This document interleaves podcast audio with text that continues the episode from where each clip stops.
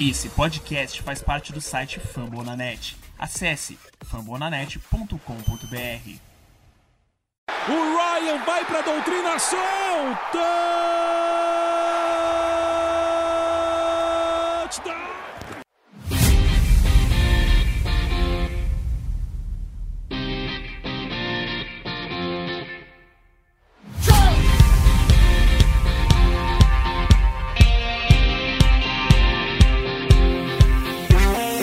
Salve, salve nação Rise Up, sejam muito bem-vindos, amantes da bola oval. Mais um podcast aqui do Falcons Play Action. Essa semana, uma dinâmica um pouquinho diferente, né? Não temos jogos no final de semana, então a gente deixou para gravar um pouquinho mais tarde, porque vamos comentar um pouco do restante do calendário do, dos Falcons. É, vamos responder algumas perguntas que vocês mandaram para a gente no Twitter e também no grupo interno que a gente tem do, sobre Atlanta Falcons. Mas caso você não siga a gente nas redes sociais, FalconsPlayBR no Twitter e no Instagram, então siga a gente lá, que lá a gente, a gente reposta qualquer notícia relacionada aos Falcons, com a nossa opinião, é, posta quando casts vão sair, então não esqueça de seguir a gente lá. Hoje, eu, Vitor, tô com o Thiagão e com o Richard aqui. Fala aí galera, beleza? Como é que vocês estão? Fala aí, rapaziada. Thiagão aqui. Prazer estar gravando com vocês novamente. Queria agradecer a todo mundo que está escutando mais um episódio aí.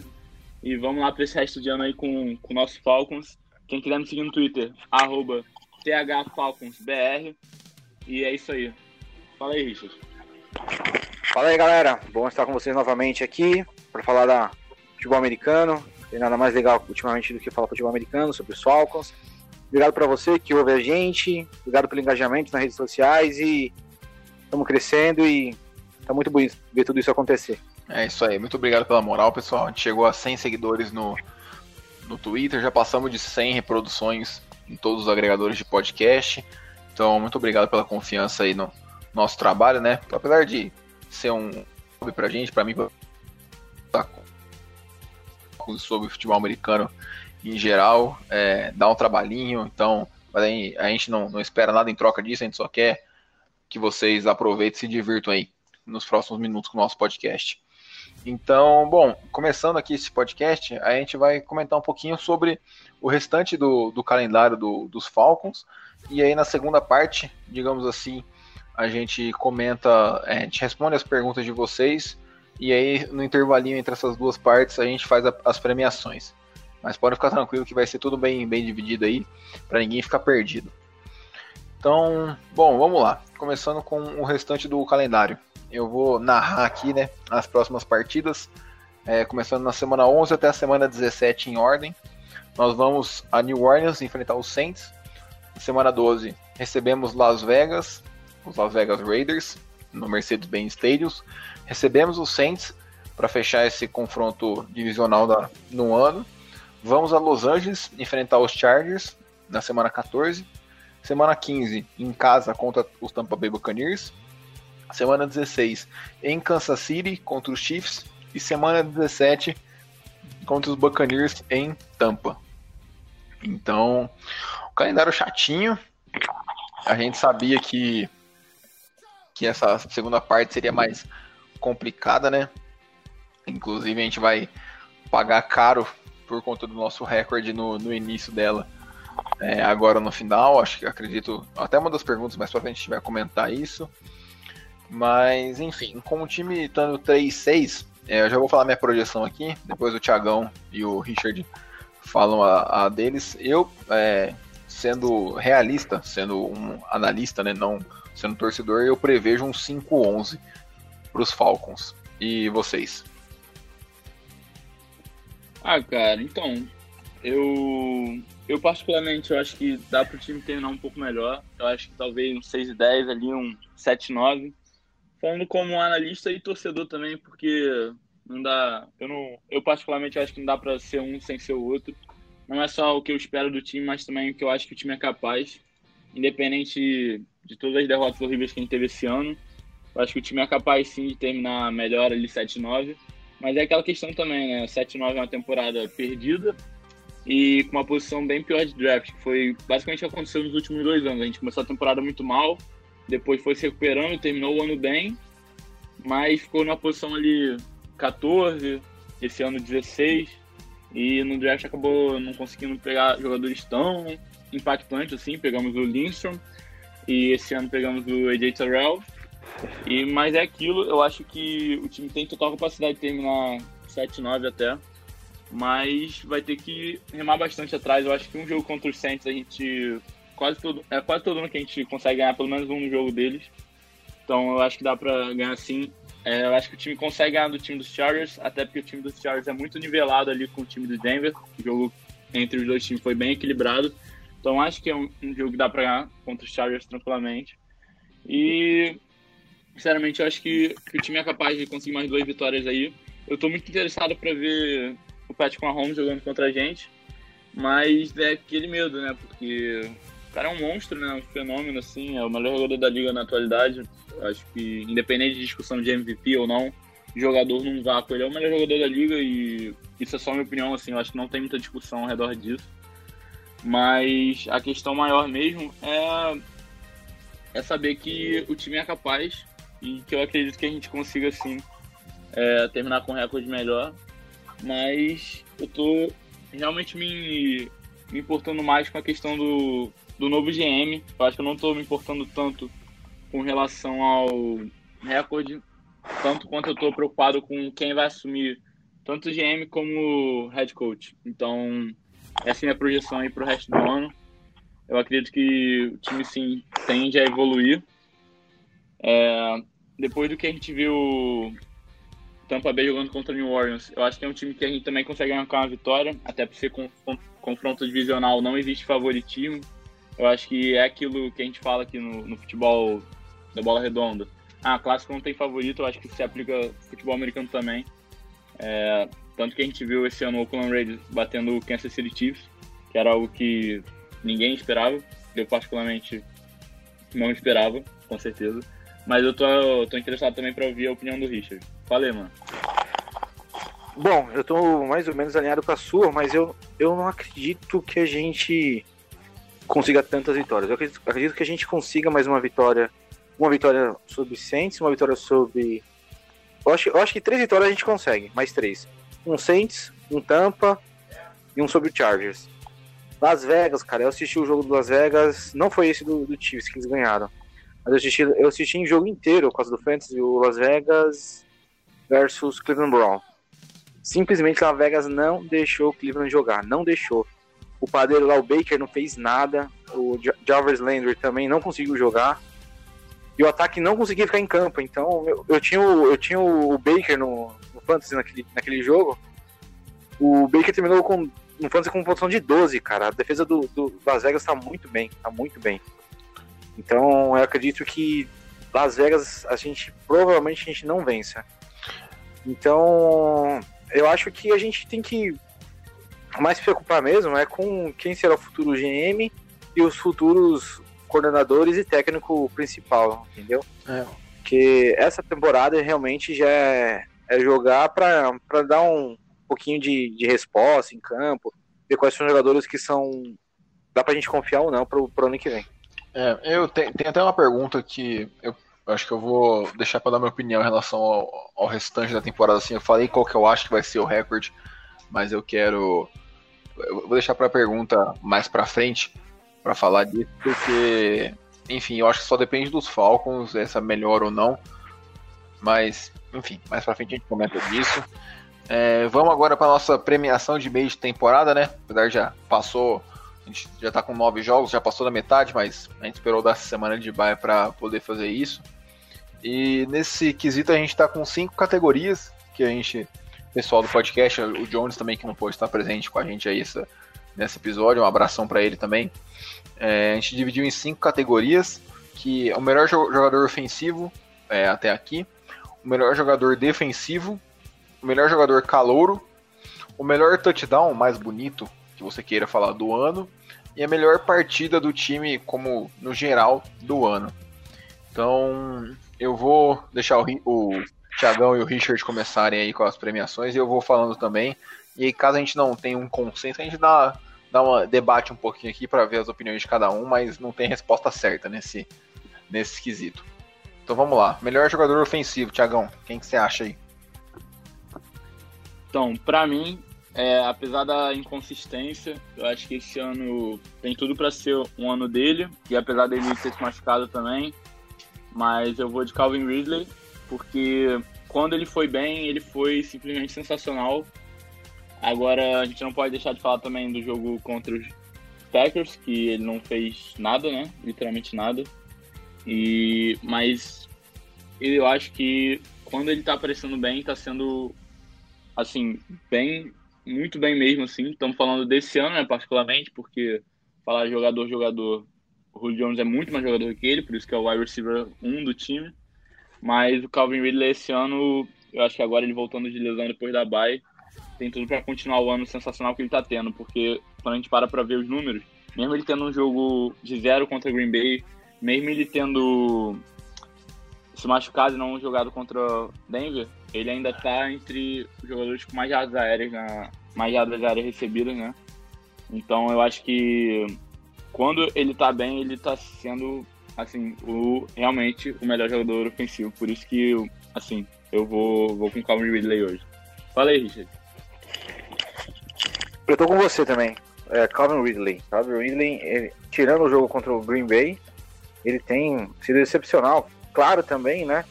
Graças a, a grande marcação dupla que o, que o Julio Jones recebe na maioria das vezes. Então, aí é a hora dele brilhar. E ele tá brilhando, tá pegando a chance. Então, pra mim, Calvin Ridley é o destaque ofensivo. Beleza. Bom, eu vou um pouquinho na contramão, na contramão assim, né? Mais ou menos. Mas eu não consigo não ir com o Julio Jones. É, eu tô olhando as estatísticas dele aqui. Ele foi o líder em jardas na, na equipe em quatro jogos. E, e ele, do, do, das nove partidas, ele atuou em seis, né? Se eu não me engano, porque contra Chicago ele atuou baleado ou, nem jogou. Contra Green Bay ele jogou o primeiro quarto praticamente, acho que o segundo quarto no máximo e também saiu.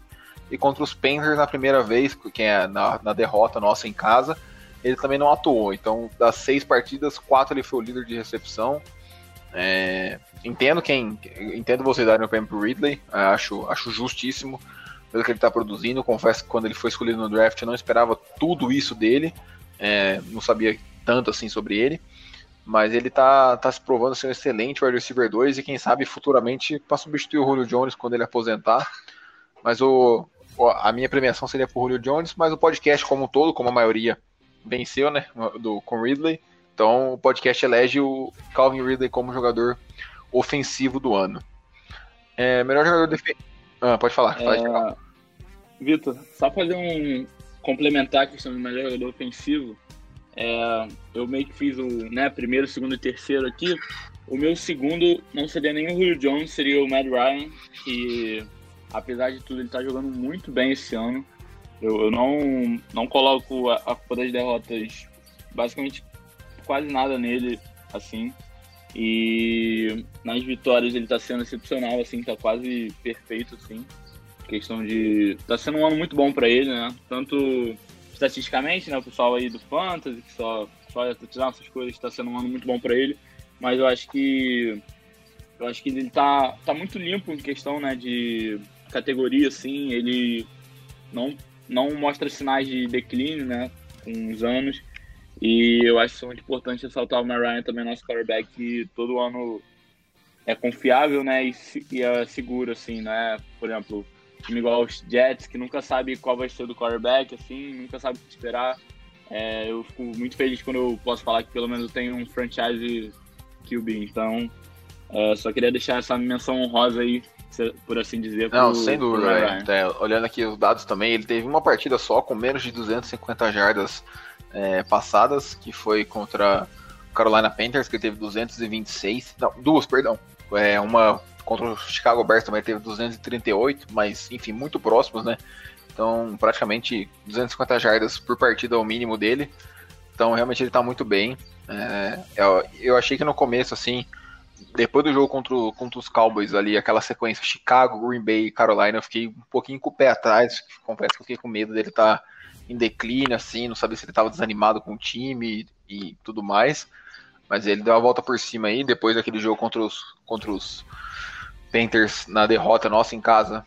foram 280 jardas ou mais em todas as partidas, então ele e três vitórias e uma derrota, né? Então ele está se provando que ainda tem muita gasolina no tanque. É, agora a segunda premiação, eu, eu vou começar aqui com o melhor jogador defensivo. Para mim não tem nem como, né, vendo muitas estatísticas que eu vejo de analistas no Twitter e tudo mais, não tem como não dar por Grady Jarrett. O que ele melhora a defesa é absurdo, seja no apressando o QB, seja parando a corrida, ele é. Seja atraindo a marcação só de, de dois nomes de linha ofensiva. Ele é muito fora da curva. Então, eu dou para ele, mas quero dar uma menção honrosa também pro Olokun, que tá fazendo uma temporada fantástica. É, destoou completamente do, do, dos outros anos dele aí na liga. Tá se provando ser um excelente, excelente linebacker. É, linebacker, assim, de ser muito bem pago daqui para frente. Acho que os Falcons têm que interessar a renovação dele, não pode deixar sair é, como. Esqueci agora o outro linebacker que saiu no ano passado. Agora me fugiu o nome. É, mas enfim, muito bom ele. Então acho que meu prêmio seria pro Grady Jarrett com menção honrosa pro Olokun. É, eu, eu fiz aqui, né, primeiro, segundo e terceiro. Pra quem já ouviu outro, outros episódios sabe que eu vou de Grady Jarrett com certeza. Mas é, o Olokun seria o meu segundo sim. E fazer outra menção honrosa pro Keanu New, que tá meio que ressurgindo aí, né? Depois de umas temporadas de lesões, meio com, né? Um nível de jogo meio volátil, por assim dizer, né? Tinha jogo que ia muito bem, jogo que ia muito mal. Esse ano ele tá mais consistente, tô gostando de ver aí ele, né, dando flashes do ano de calor dele. Então, fazer essa menção honrosa pro Keanu New. Mas o Grady Jarrett, assim, não, não tem, na minha cabeça, né, não tem discussão. Ele é meu jogador favorito na defesa dos Falcons. E tanto ele quanto o Locum, né? O Grady Jarrett foi escolha de quinta rodada de Clemson, que é uma escola com tradição. Mas o Locum, vale lembrar também que ele foi escolha de sexta rodada e ele veio de Yale, que é uma escola nos Estados Unidos mais conhecida pelo ensino acadêmico mesmo do que pelos programas de esporte e tudo mais. Então, eu acho, assim, por mais que a gente tenha criticado muito o Thomas Dimitrov e tudo mais pelo que ele fazia nas primeiras e segunda rodada, eu acho que esses achados assim dele na quinta e sexta rodada tem que tem que ser bem elogiado assim, né? O Gray Jarrett foi, né, um estilo absurdo para mim, ele esse ano deveria ser All Pro, né? Ele All Pro, All Pro First Team junto com o Aaron Donald, mas talvez deem pro Cam Hayward, né? Ainda tem muita coisa para acontecer. Mas para mim, Gray Jarrett já é top 2, assim, defensive tackle. E o Olokun, para mim, já... Eu acho que se ele tivesse um nome, assim, maior, né? Se ele fosse um pouco mais conhecido, ele poderia facilmente pro Pro Bowl, mas a gente sabe que o Pro Bowl só vão aqueles nomes destacados, que já se estabeleceram na liga. E também o pessoal que não assistiu os Falcons é, pensa, pô, como é que eu vou botar o Olokun no Pro Bowl se eles têm o John Jones no time que é melhor, né? Mas se parar para assistir os jogos desse ano, vai ver que o Locum tá com as atuações individuais melhores, tanto que ele ganhou né, o prêmio de jogador defensivo da semana pela NFC. Né? Então, eu acho que vale ressaltar muito esses três nomes, mas Gray Jarrett para mim, sem dúvida. Agora eu queria ver se o Richard também concorda com a gente, Seu se a gente vai, né, vai ser unânime ou se, ah, cara, ele vai ponderar pô, Eu vou eu não vou com o Grady Jarrett, apesar de eu gostar muito do Grady Jarrett, mas eu vou de Foyer Olokun. Número um do, pra mim aqui. É compreensível, compreensível. Eu acho.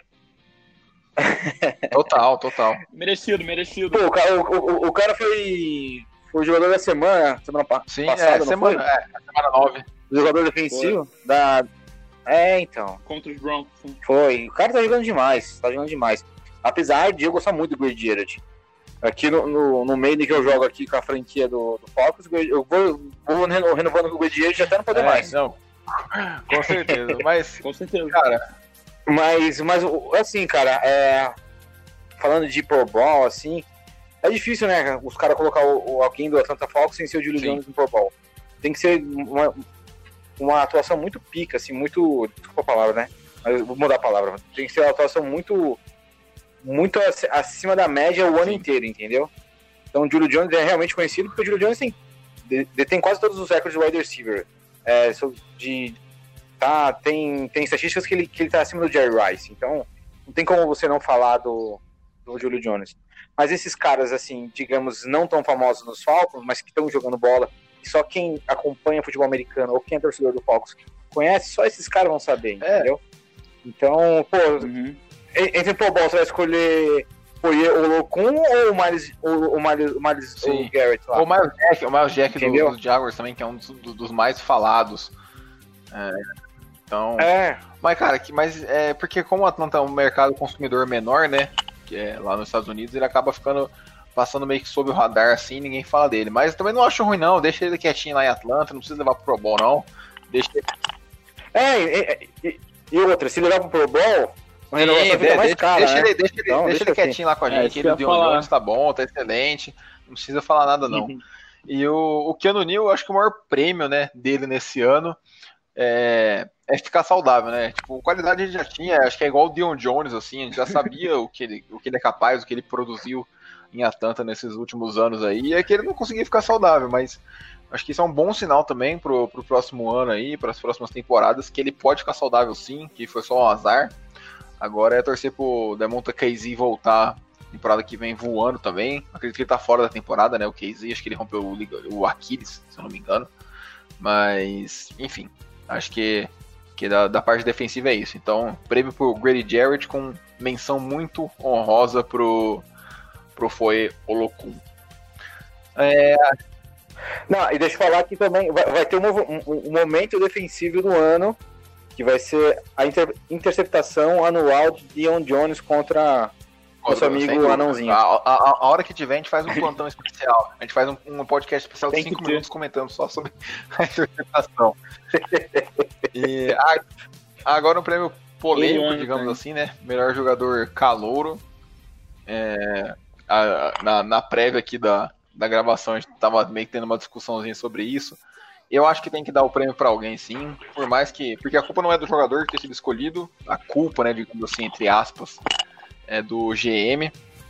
Então, eu daria pro, pro AJ Terrell, não tem como. Acho que nenhum outro rookie do Falcons esse ano se destacou tanto quanto ele. Apesar das oscilações, ele mostrou. Pelo menos ele teve o lampejo, que, tipo assim, de ser um corner de elite, digamos assim, não um corner de primeira rodada. Ele mostrou isso em alguns momentos. Então não é assim aquela tragédia anunciada que, nossa, não, não dá certo, troca, ano que vem pega outro, porque esse aí não rendeu. Ele tem os seus momentos, acho que ele precisa de uma dupla para complementar bem com ele, acho que ele precisa de um sistema defensivo que ajude ele também mais. É difícil exigir tanto num calor assim. Ele virou o cornerback número um de, de Atlanta, então ele vai marcar o Michael Thomas nas próximas duas semanas e o Mike Evans nas, é, em mais duas semanas aqui, nas próximas quatro, né? Quatro jogos. Então é difícil para ele também exigir assim muito. Então acho que para mim a premiação seria o AJ Terrell sem menção honrosa nenhuma. Acho que o resto ninguém merece menção honrosa. É, eu vou. Eu tava falando com o Vitor, né? Justamente quem tá falando antes do podcast. Eu, particularmente, não queria dar esse prêmio pra ninguém. E a questão toda pra mim, o que acontece, né? Ele realmente ele tá sendo o mais usado, né? Ele virou o back 1 do time.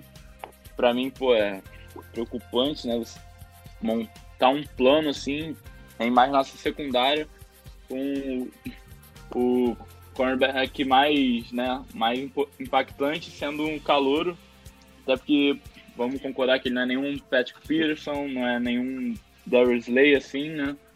É, a nossa esperança é que ele venha a ser, né, pelo menos um corner assim melhor, mas eu particularmente não queria dar o prêmio para ninguém, até porque se eu não me engano, na sexta rodada também a gente escolheu um punter, Sétima. que é muito. Sétimo, então.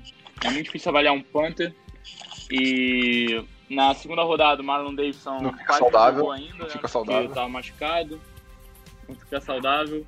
E na terceira foi o Matt Hennessy, que eu imagino que o plano de Atlanta seja colocar ele como center assim que o Alex Mack aposentar.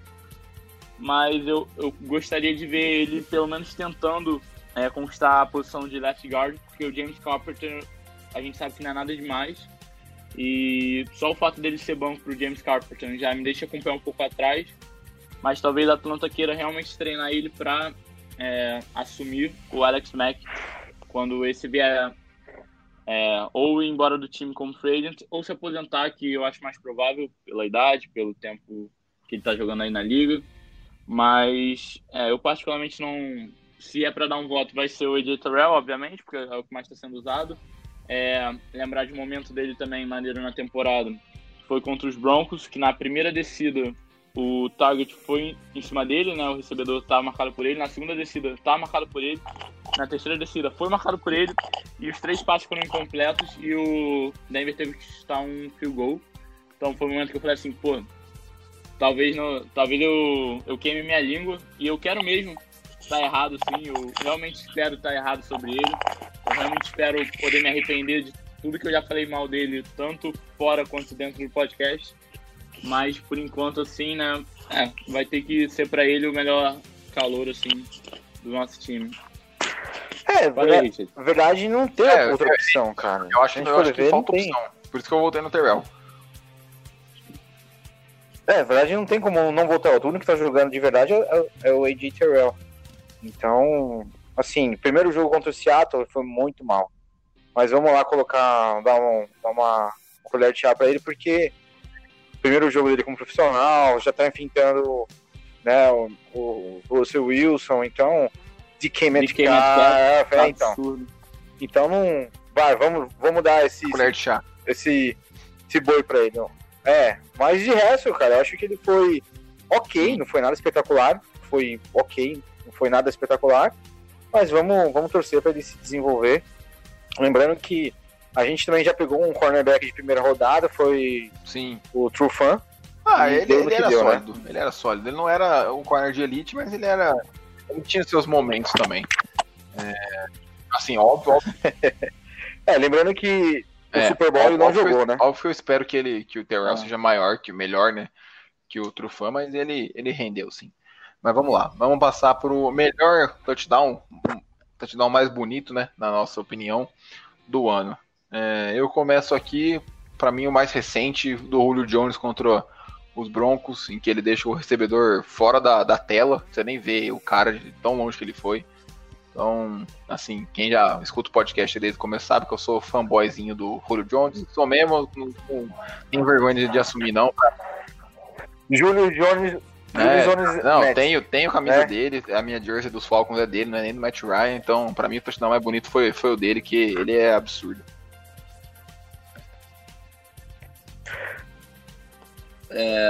O meu vai ser nesse mesmo jogo contra os Broncos, mas vai ser outro.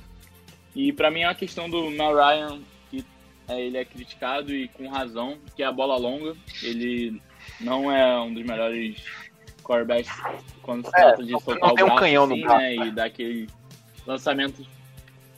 Não, ele até tem um canhão no braço, mas quando ele usa esse canhão, ele é muito comum ele ser interceptado, assim. Eu lembro de infinitos lances em que ele lança de qualquer maneira e o free safety intercepta. Então, o meu touchdown mais bonito do ano vai ser pro Zaquias, de 51 jardas.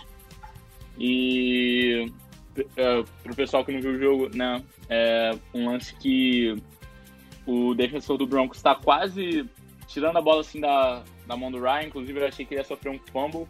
E a bola vai voa muito antes de do Zaqueus receber, ele já recebe na end zone. Touchdown assim que eu particularmente eu gosto muito da, da bola longa assim. Gosto muito de assistir o Josh Allen jogando, o Mahomes, obviamente. Então eu acho que por isso também. E quero ver se o Richard vai desempatar ou se vai trazer um terceiro aí pra gente falar. Fala aí, Richard. Pô, eu, eu tô no. Eu tô com os dois. Dois touchdowns. Eu, eu, eu tava na briga aqui de. De falar. Assim, são dois estilos diferentes, né? Tem a bola longa e tem a, a batalha na, na rota do Julio Jones, que foi espetacular. A, a rota post-corner do Julio Jones não, não- existe ninguém melhor, cara. O cara saiu da tela literalmente. Tô pra um lado, tô pro outro e. Pum, no colo do Julio Jones. Mas eu vou ficar com, com, com, com o touchdown mais longo, os, os. Na verdade, assim, cara, foi uma construção toda bonita. O, Júlio, o, o Matt Ryan estava sob pressão, ele deu dois passos pra frente, o, o defensor quase a mão na bola e ele conseguiu lançar. É, ele conseguiu lançar uma bomba e foi pro wide receiver número 3, o Zaquias, que estava tendo oportunidade Sim. por causa da lesão do, do Ridley. Então, pelo contexto geral, eu vou. justíssimo, vou o justíssimo. Foi, foi muito bonito também. Oi. Vitor, se você me permite fazer uma menção honrosa também, Pode falar. um touchdown que eu lembrei assim, é o Ryan Sim. corrido contra É, é, eu, eu acho que ele é mais, eu acho que ele é mais icônico, né? do que bonito. Ele é muito icônico, né, velho? É, porque a gente, a gente vê, né, o Matt Ryan, volta e meia, ele faz, ele, né, faz um scramble, Sim. mas não é tão comum. E foi a corrida mais longa da carreira, não, foi o touchdown corrido mais longo da carreira dele.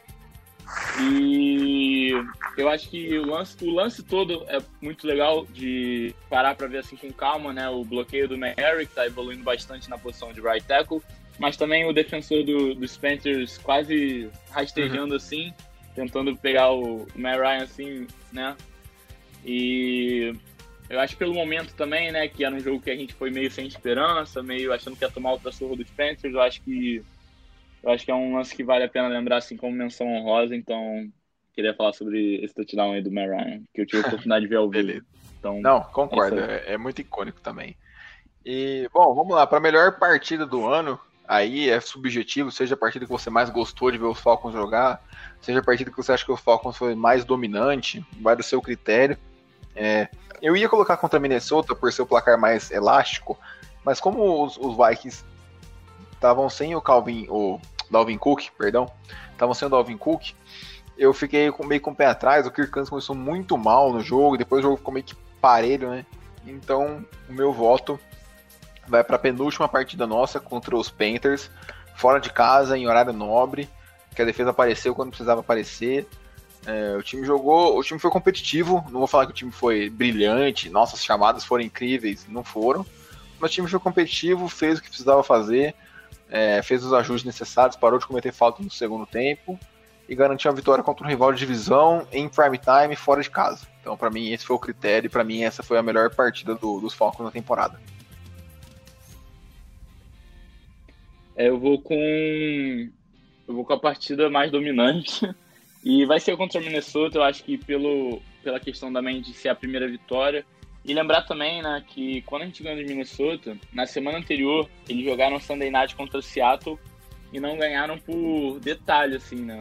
Por um detalhe ali, por questão de uma jarda, por uma chamada que eu, que eu na hora joguei errado e acabei, né, no final dando certo, porque realmente trouxe a derrota pro, os Vikings, né? Que, na minha opinião, eles tinham que ter chutado um field goal, né? Enfim, quem viu esse Sunday Night aí sabe.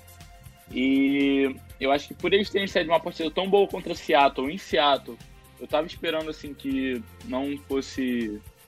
Que a gente não tivesse muita chan- chance contra o time, independente do Dalvin Cook estar fora. Eu acreditava que o Alexander Madison ia ter uma boa, um bom jogo contra a gente, inclusive botei ele no Fantasy. E fiquei feliz de ter ido mal no Fantasy esse dia, né? Fiquei feliz dele só ter feito três pontos, porque foi a nossa primeira vitória, foi a melhor. E a gente soube fechar o jogo, né? Porque teve aquele momento. Será que eles vão voltar? Será que eles vão voltar? E aquele touchdown do Hayden Hurst para fechar para mim foi icônico e por isso a minha partida vai ser contra os Vikings. E apesar do Justin Jefferson aquele dia ter acabado com a nossa secundária, não adiantou de nada. E meu voto vai para esse jogo aí. Então vou, vou- Hum. meu voto vai pra Carolina, pois eh, a gente saiu perdendo. Teve aquele touchdown lá do, do Kurt Samuels lindo no, no, É, no flip. lá. Então, é. E aí a gente saiu perdendo, passa aquele filme na cabeça. Enfim, a gente conseguiu virar e, e depois no final segurar com a, com a nossa defesa. Então, então foi, foi para mim o, o jogo mais legal de assistir. Show. Bom, é isso. É, finalizamos, digamos assim, as, as premiações. Então, só para recapitular, o melhor jogador ofensivo ficou Ridley, com menção honrosa a Julio Jones e Matt Ryan. Acho que não teria nem como ser diferente. Melhor jogador, melhor jogador defensivo ficou o Grady Jarrett, com uma menção muito honrosa, praticamente empatada para mim, com o Olokun. É, melhor jogador calouro por falta de opções, mas com uma, uma esperança, né? O AJ Terrell. O melhor touchdown é de cada um. E a melhor partida é, ficou pro, pro jogo contra a Carolina, contra os Panthers, no, no prime time, no Thursday night, lá em, em Carolina. Então, agora vamos partir para as perguntas que vocês mandaram, tanto no Twitter quanto no, no grupo interno que a gente tem do, dos Falcons. É, nós temos cinco perguntas aqui para responder.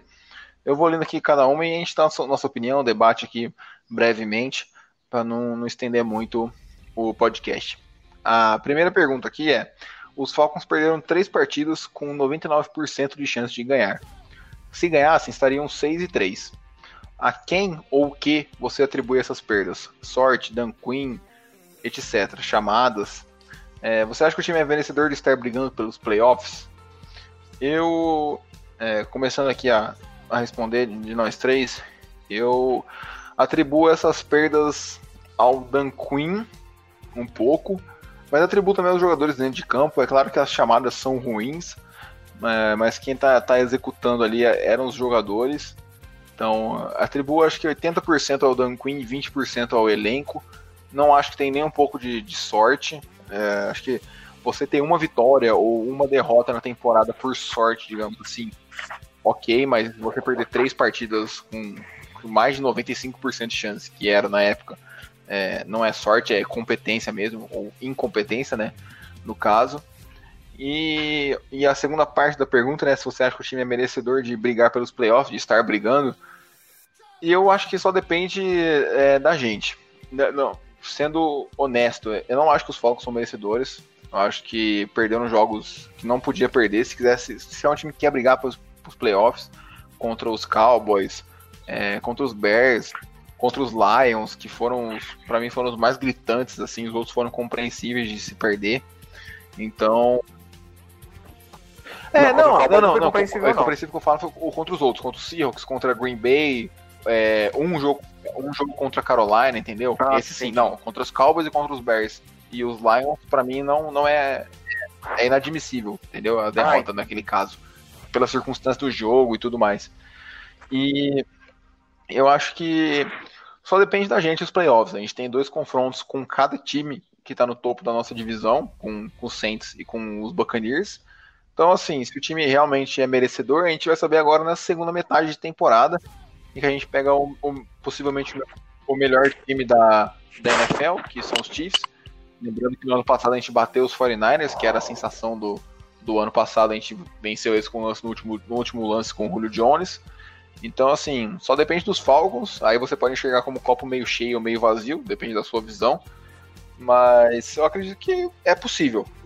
Né? Apostaria meu dinheiro que os Falcons iriam para os playoffs? Óbvio que não. Mas só depende do time de Atlanta, da comissão técnica e dos jogadores de se provarem que são dignos de, de playoffs.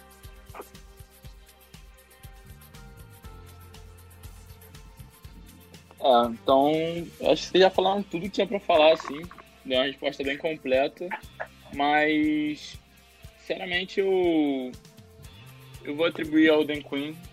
E parece que eu tô passando pano pros jogadores, mas, sinceramente, acho que o responsável pelo time é ele, né? Ele e o Dimitrov, né? Tanto que, né, eles foram demitidos, a gente não ficou cortando o jogador. O único que a gente cortou foi o Tech, mas isso foi por outros motivos. Então, eu particularmente, o Dan Quinn, eu acho que.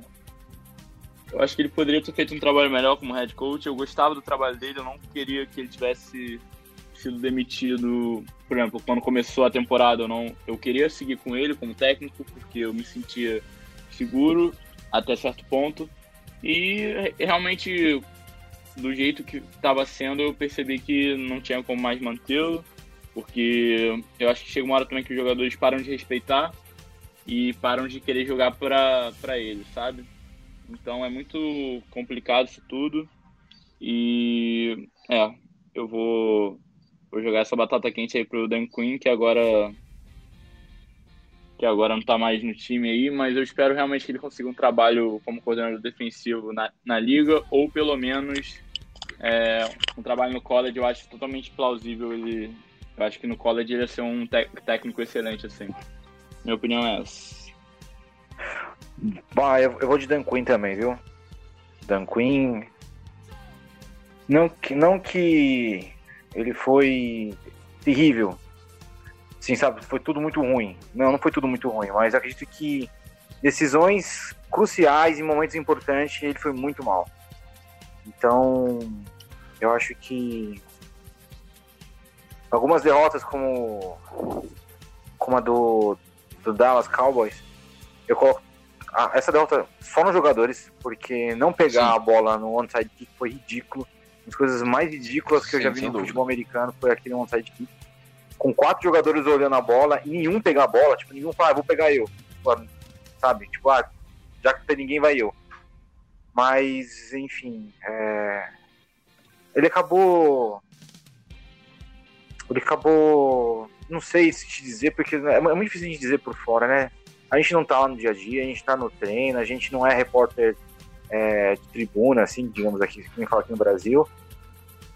Mas a impressão que eu tenho é que houve algum comodismo por parte geral, de Dan Quinn, de jogadores, tanto que quando acabou o Brotherhood, eu não lembro quem foi que falou, mas acho que foi o Leon Jones falou no Twitter, ou foi o Kenny Neal, que falou que estava arrasado por causa que acabou o Brotherhood. Enfim. É, mas enfim, não tem como não culpar ele, entendeu? Tipo, as derrotas foram muito na, na conta dele. Então, para mim, o principal culpado realmente foi o Dan Quinn. E, bom, acho que, que era isso. É, acho que a passagem dele, um todo, como os Falcons, não é positiva. É, desculpa, até no ano que os Falcons foram ao Super Bowl, a defesa era uma das piores e ele era um, ele era um coordenador defensive, né? Ele foi responsável pela Legion of Boom do Seahawks com Ken Chancellor, é, o Earl Thomas, Richard Sherman, enfim, todos aqueles jogadores fantásticos de defesa. Ele era o responsável, digamos assim, por, por, por aquela unidade. Então, e no ano que a gente foi ao Super Bowl, a defesa dos Falcons foi, uma das piores. Então, eu acho que não, não é positivo, acho que é neutro. É, agradeço ele por ter dado a chance de a gente ter vencido um título. Infelizmente não aconteceu, mas agora é bola para frente e ter novas esperanças, digamos assim. É, uma outra pergunta aqui. É, os Falcons deveriam trocar Matt Ryan e ou né, o Julio Jones por picks de primeira rodada? Ou acredito que no ano que vem já, pode, já podem estar disputando o Super Bowl? É, o Julio Jones eu acho que é introcável, assim, só se ele pedisse, eu acho que não poderia partir do Atlanta Falcons é, querer trocar um jogador do calibre dele. Eu acho que é inviável por tudo que ele já produziu pelo time e, enfim, toda, toda, toda a história dele em Atlanta. O Matt Ryan, eu confesso que, igual eu falei no começo do podcast, depois daquelas três partidas que ele teve, é, naquela sequência em Chicago, Green Bay e Carolina, eu fiquei um pouco preocupado. Eu falei, será que é hora da gente começar a pensar no QB?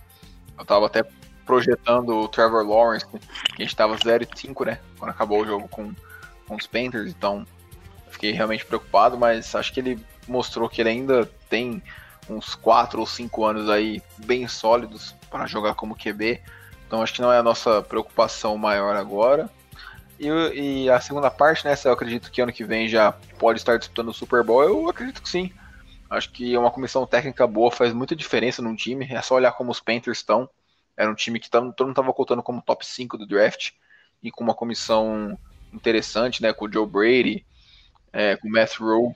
Eles estão fazendo um bom trabalho, estão sendo competitivos em todos os jogos, quase, quase bateram os Chiefs na semana passada. Então acho que uma comissão técnica nova, um draft bem feito, acho que a gente tem total chance de ir para a pós-temporada e pensar em Super Bowl sim. Bom, em relação a isso, eu acho que a gente não deveria trocar Julio Jones nem Matt Ryan. A única coisa que eu acho que a gente deveria fazer, para dizer bem a verdade, é, é, reformular o contrato do Matt Ryan, que isso vai ser muito muito danoso para a gente a longo prazo, entendeu? A gente não sabe quanto tempo o Matt Ryan vai estar jogando numa uma condição aceitável e ele está ganhando, é por aí, se eu não me engano, 34 milhões por ano. Então, um contrato muito longo. Então, assim, trocar, não, não troca, porque pode ver, tem gente sofrendo com, com quarterback o próprio São Francisco 49ers. Já os próximos torcedores estão questionando o, o Garópolo. Ah, é, é, é QB de, uhum. de, de, esquema, sabe? Essas coisas. Então. E o Matt Ryan, apesar de todos os anos, ele, ele vai, vem, vai se saindo bem, entendeu? Ele sempre tem destaque positivo. Ele não é totalmente negativo. Tipo, ah, teve um dia que foi horrível, foi péssimo. Nossa, foi tipo. Sabe assim, um jogo que nem o, uhum. o Tom Brady essa semana. Três interceptação, zero touchdown, sabe? Assim, um jogo horrível. Enfim, é... você não vê o Ryan fazer um, um, jogo desse. Então, deixa ele lá, enquanto ele for útil, fica lá. E o Julio Jones, como você disse, é, é introcável. Ele é, é, um, ele, ele é a cara da franquia, ele, ele e o Matt Ryan.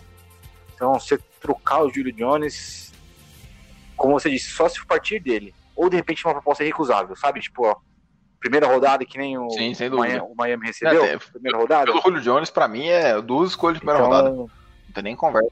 É menos que Sim, dois anos, isso, né? Dois anos seguidos. Não tem dúvida. Então, se não, se não vier de uma proposta dessa, ou partindo do, do próprio Julio Jones, então deixa ele lá. A gente, o torcedor gosta dele, ele é cara da franquia. Então, todo mundo tem camisa do, do Jones. Eu não tenho, mas se eu fosse um pouquinho mais abastado, eu teria. E. Então é isso, essa é a minha opinião. É, é aquilo, né, cara? Eu, falando agora sobre trocar, né? O, o Ryan, né, pelo contrato dele, se a gente trocasse, a gente ia ter que pagar 50 milhões pra ele. Então, viável. isso no nosso cap contando. Então, não faz nem sentido e eu acho que também ele não quer. Eu não vejo o Ryan querendo sair de Atlanta. Eu acho que é onde ele construiu a carreira, onde eu vejo ele terminando a carreira também. É, eu acho que, se eu não me engano, É, faltam é. dois anos no contrato dele, né? Então, isso. Então, eu acho que depois que esse contrato dele acabar ou ser reestruturado, né? Eu acho que ele podia né, aceitar um contrato um pouco menor, assim, porque ele já vai estar bem mais velho. E também para poder ajudar o time, né? É aquilo. Fazer um, um sacrifício, assim, por exemplo. Eu acho que o próprio Drew Brees, né? Que a gente chama ele de anãozinho, a gente não gosta dele, obviamente, por motivos óbvios. Mas, pô, ele por anos, assim, né? Aceitou ganhar bem. Aceitou ganhar um pouco menos, assim, do que a média da liga. para poder ter um time melhor ao redor dele. O Tom Brady fazia isso em New England. E eu consigo imaginar o Matt Ryan fazendo isso facilmente em Atlanta. Também tem a questão, por exemplo, o Richard falou do Garoppolo, que tem um contrato ruim, mas o, a questão do Garoppolo também foi que foi uma aposta, enquanto o Ryan foi algo certo já. A gente já sabia o que esperar dele nos próximos cinco anos. O Garoppolo foi aquilo, nunca tinha sido titular assim absoluto, né?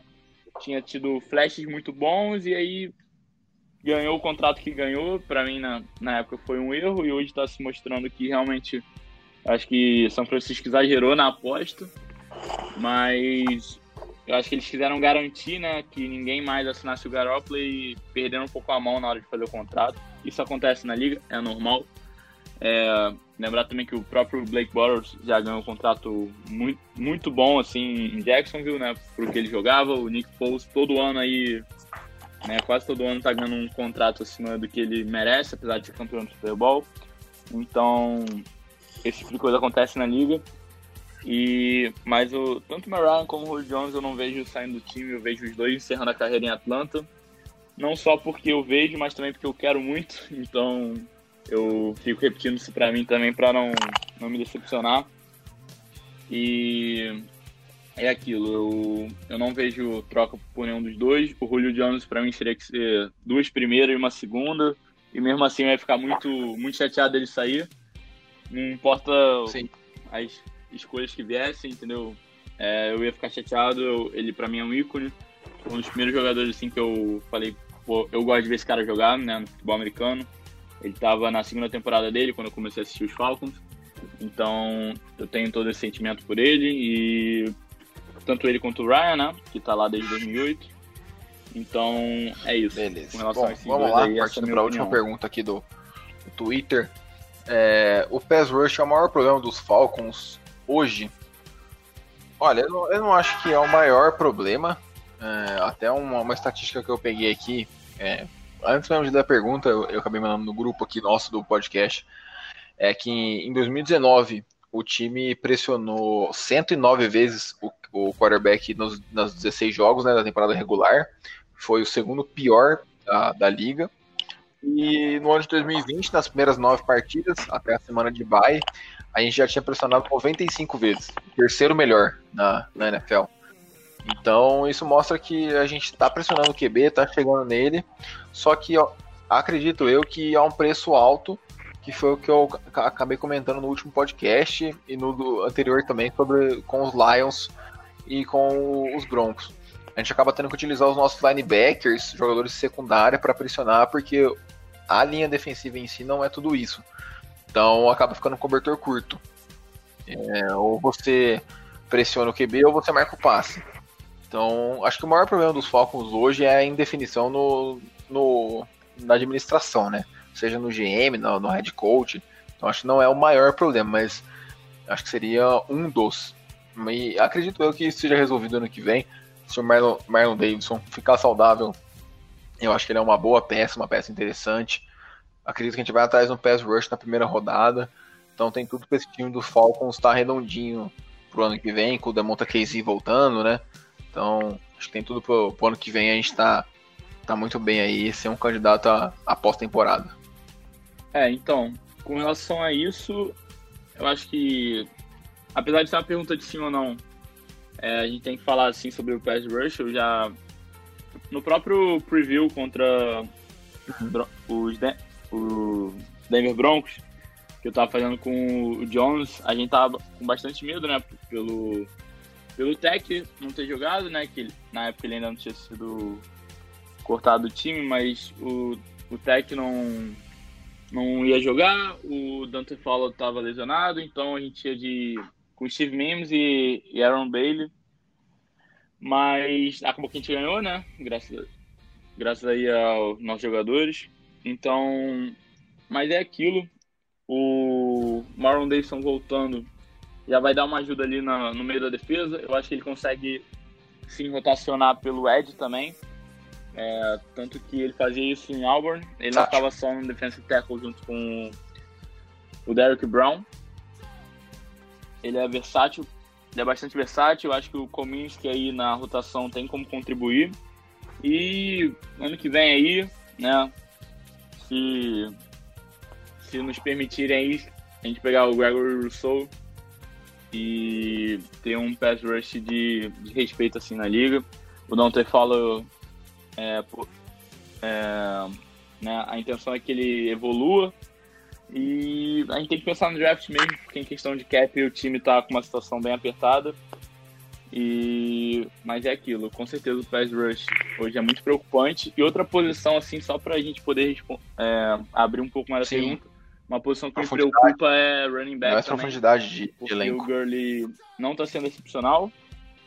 É, Exatamente, além do Gurley não tá sendo excepcional, é, quando ele sai, o Brian Hill está sendo ok para um running back 2. E o Will Smith, eu particularmente não, não sou o maior fã dele. É, não acho ele um jogador ruim de maneira nenhuma, mas sempre que ele pega na bola já fica meio. né? Já passa uma cara feia assim pra televisão. Mas eu acho que ano que vem tem uma classe de running back boa. É, eu queria mesmo o Travis Etienne, né? Mas ele não, ele não vai cair para a segunda rodada. E eu não, eu não acho que a gente está em condições de escolher um running back antes de escolher um, pass rusher. Então, só quero ver a opinião do Richard agora. Ah, eu, eu acho que assim, não... dizer que é o maior problema é um pouco complicado. Existem diversos problemas no elenco, né? Então, por exemplo, é, a gente chega na endzone, a gente não consegue pontuar, sabe essas coisas.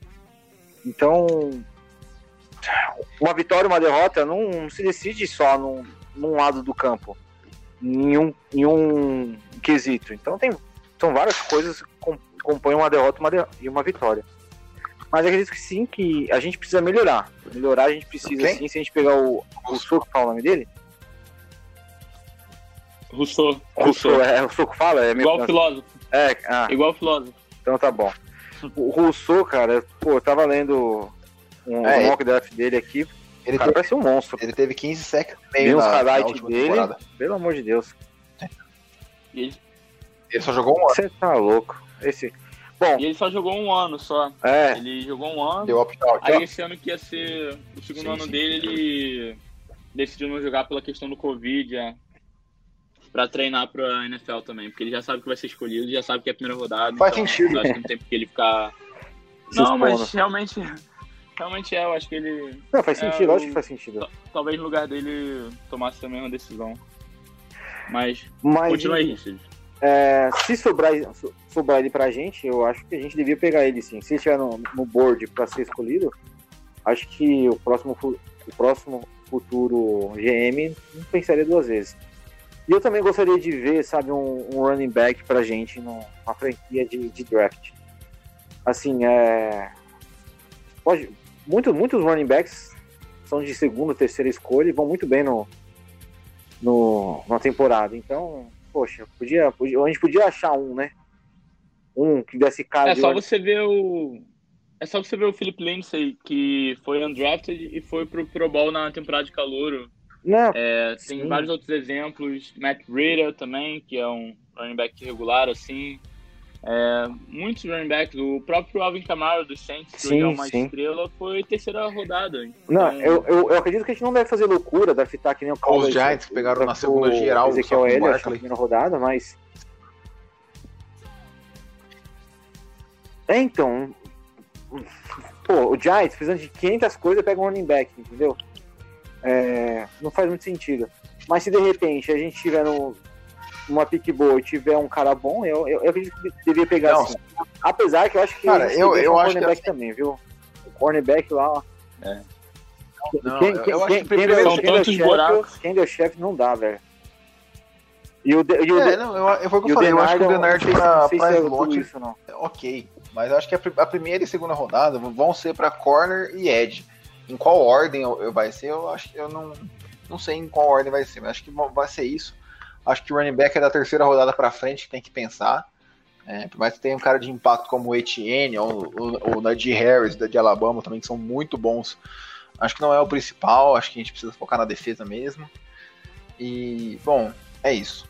É, partindo para a última pergunta aqui, para não estender muito o podcast, a, a, última pergunta é: com o fim iminente né, das carreiras de Breeze e Brady e a reformulação que os elencos vão passar, né? Saints, Falcons e os Buccaneers. O Matt Ryan também, apesar de ter um pouquinho mais de tempo, não tem lá tanto tempo assim, né, tantos anos em alto nível. É, a reformulação que os três elencos vão passar a curto e médio prazo, vocês acreditam que os Panthers possam ter uma ameaça e um certo domínio durante os próximos anos na, na divisão? É, cara, eu acho que eles podem ter um domínio, mas não, não por conta disso. É, a gente vê o, os Chargers com, com o Herbert, os Dolphins com o Tua, também que o Tua faz menos tempo, né? Mas os Chargers com o Herbert, os, os Bengals com o Burrow, a diferença que um QB bem escolhido, digamos assim, bem draftado faz, ele já, é, já eleva o patamar da franquia, então acho que eles podem ter um certo domínio se os três times fizerem besteira no, no draft na hora de reformular o seu franchise quarterback. Mas é possível, é possível. Não enxergo isso acontecendo, mas não duvidaria que daqui 3, 4 anos os Panthers fossem o time favorito a ganhar a divisão, não. É, então, o... eu acho que domínio é forte, né? Quando fala domínio, para mim é. É tipo o Patriots é ganhar a divisão, da AFC com o Brady. O Patriots um recorde negativo. É isso. Isso que pra mim é domínio. Exatamente. Então, o domínio, assim, eu acho forte. Eu não sei Realmente o Teddy Bridgewater tá jogando bem acima do que era esperado dele. E não sei se vão manter o Bridgewater ou draftarem um, um QB calouro. Até porque tem a questão também do contrato dele, que é só esse ano e ano que vem. Então não sei quando acabar o contrato se eles vão querer renovar com o Bridgewater. O contrato do Bridgewater é de 3 anos. 3 anos, 60 milhões. Que ele tá ganhando 20 milhões por ano. É... é... É, esse ano é mais dois. Então, mas tem a questão que é, mas tem a questão que o terceiro ano dele, ah, tá. ele pode sair tá, sem, sem Panthers perder quase nada. Acho que por isso que eu me confundi. Mas é, é, isso, é isso então. É, não é um contrato longo, né? O contrato de QB geralmente é de 5 a 7 anos ali. Mas porque tanto eu quanto diversos analistas, né, e colunas que eu, que eu li sobre a NFC Sul, né, o que esperar, falaram que ele era um quarterback de ponte, né, para o próximo franchise quarterback dos Panthers, mas pelo que ele tá jogando, assim, né? Que a gente viu nos dois jogos contra a gente. Mais no primeiro jogo, né? Porque o segundo ele deixou muito a desejar. Mas, por exemplo, semana passada ele deu dor de cabeça para os Chiefs, sendo que eu, no podcast, quando fui falar sobre isso, eu tinha certeza que os Chiefs iam dar uma sapatada e iam acabar com os Panthers. e foi um jogo muito mais próximo do que todo mundo esperava. Então acho sim que que a gente tem que pensar nos Panthers né, como uma pot potencial ameaça, mas é aquilo, o time dos Saints todo é um time muito bom, então quando, infelizmente, né, odeio elogiar os Saints, mas tá registrado aí, o time dos Saints é um time bom fora do Drew Brees ainda, então eles com um futuro QB calouro ou com o próprio free agent que eles assinarem, eu acho que o time dos Saints tem como continuar bem na NFC Sul, e Tampa Bay mesma coisa, né? Fora do Brady, o time ainda é bom. Mike Evans, Chris Godwin, Antonio Brown, não, não muito, né? Não gosto nem de falar o nome desse, desse indivíduo, mas, né? Então é, é aquilo, não tem como, como a gente falar agora, mas realmente tem que. É algo a se pensar, né? A questão do, do Brady e do Breeze estarem em fim de carreira é o que a gente possa ponderar. Tá? Bom, pessoal, é, é, é isso por hoje. Acho que deu pra gente discutir um pouquinho tanto as nossas previsões para o resto da temporada, como para a próxima temporada. É, para próxima, né? Tanto o restante dessa quanto a próxima. Acho que a gente tem boas perspectivas no horizonte aí. Vamos ver o que, que o Raheem Morris consegue fazer com uma semana de bye week nesse time, se consegue melhorar um pouco mais o desempenho tanto do ataque quanto da defesa. E, cara, é isso. Agradecer ao, ao Richard e ao Tiagão aí. Valeu, Tiagão. Valeu, Vitor. Muito obrigado aí por tudo. Obrigado, rapaziada, aí que escutou mais um episódio do nosso podcast. Quem estiver me seguindo no Twitter, arroba THFalconsBR. É isso, galera. Então, é isso, lembrando, sigam novamente o Valeu. Falcons, arroba, né? FalconsPlayBR, tanto no Twitter quanto no Instagram. Obrigado aí pela companhia em mais um episódio. Semana que vem estamos de volta, dessa vez com preview da partida contra, contra o Saints. Acho que vai ser um episódio bem bacana aí, duelo divisional, o maior rival nosso. Então é isso. Obrigadão, galera. Um abraço e tchau.